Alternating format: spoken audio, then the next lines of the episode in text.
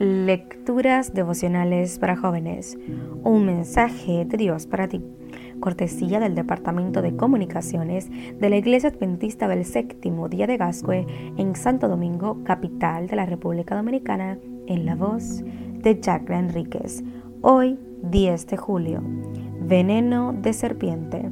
Señor mi Dios, te pedí ayuda y me sanaste. Salmo capítulo 30, versículo 2. Dormía profundamente en casa. Repentinamente escuché en lo más profundo de mi sueño una voz clara que me decía, levántate, ve a la iglesia. Me desperté y miré el reloj. Marcaban las 3 de la madrugada. Pero el mensaje fue tan claro que no vacilé en obedecer.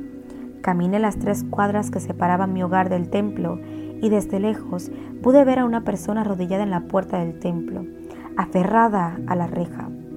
Al acercarme, me di cuenta de que estaba llorando.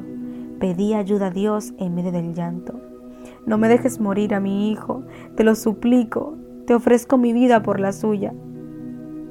Me arrodillé a su lado en silencio, puse mi brazo en su espalda y le dije lo que había pasado mientras dormía. Y que eso me hacía pensar que Dios estaba dispuesto a ayudarlo. Él me contó que su hijo de 10 años estaba solo en la casa mientras el resto de la familia estaba en el campo de cultivos tratando de recoger las cosechas. El niño vio una víbora que entró a la casa. Sin temor alguno, el niño tomó un corto machete y salió a su encuentro. Vio cuando ésta trató de esconderse al costado de un guardarropa. Se acercó sigilosamente y cuando estuvo cerca se inclinó a ver dónde estaba el ofidio. La serpiente estaba enroscada esperándolo. Se encontraron cara a cara y ésta lanzó su latigazo mordiéndolo en el rostro.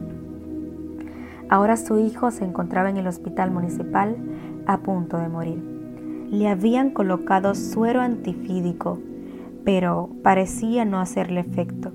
El médico le dijo que el suero no estaba funcionando y añadió que solo un milagro de Dios podía salvarlo.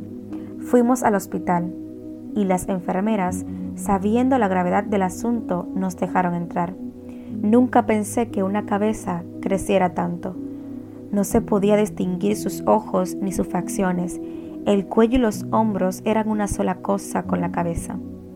Oramos y clamamos a Dios en medio del llanto del Padre. Dios respondió las oraciones y aquel caso se convirtió en un testimonio para el personal médico y los empleados del hospital. La humanidad también fue mordida por la serpiente antigua, el diablo, hace ya varios milenios. Como resultado, nuestro mundo estuvo a punto de morir, pero Cristo vino y con su muerte nos devolvió la vida. Él es el verdadero suero antiofídico. Hoy Dios te dice, mi Hijo es la cura para la verdadera enfermedad del mundo.